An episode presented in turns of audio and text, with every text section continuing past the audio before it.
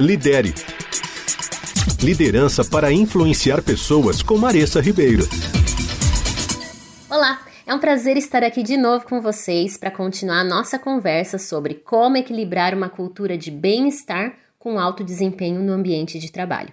Eu comecei essa série na semana passada e hoje a gente vai explorar mais a fundo como promover comportamentos voltados para o bem-estar da sua equipe. Então eu quero começar destacando a importância de empoderar a sua equipe. Como eu comentei na coluna anterior, muitas vezes as pessoas sentem que elas não têm permissão para priorizar o próprio bem-estar e acabam então trabalhando sob pressão, prejudicando sua saúde física e mental. Como líder, é fundamental você ser explícito e dar permissão à sua equipe para que eles tomem as melhores decisões para manter o seu desempenho máximo e alcançar os resultados desejados. Além disso, um outro item é a priorização. É essencial. Priorizar é essencial para garantir que a equipe esteja focada nas atividades que realmente importam. É importante que você e sua equipe estejam alinhados sobre quais são as prioridades e o que pode ser despriorizado.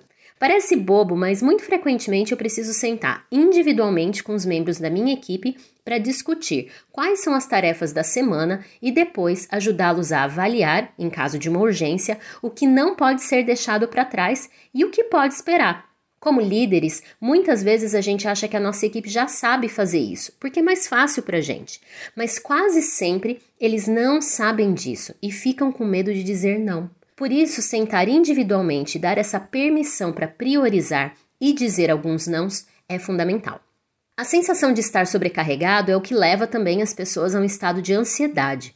Ajudando as pessoas a se concentrarem, você está aliviando um fardo dos seus ombros e garantindo que as vitórias necessárias sejam entregues sem distrações. Isso não apenas ajuda a reduzir o estresse causado por atividades desnecessárias, mas também garante que as metas importantes sejam alcançadas sem distrações.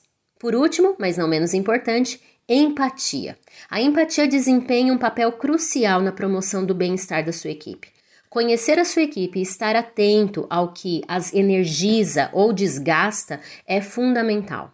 Faça ajustes para destacar os pontos fortes de cada membro da equipe e crie um ambiente onde eles se sintam à vontade para compartilhar se precisam de ajuda ou se algo está afetando seu desempenho no trabalho. E eles só podem fazer isso se conhecem as próprias forças e fraquezas de si mesmos e uns dos outros.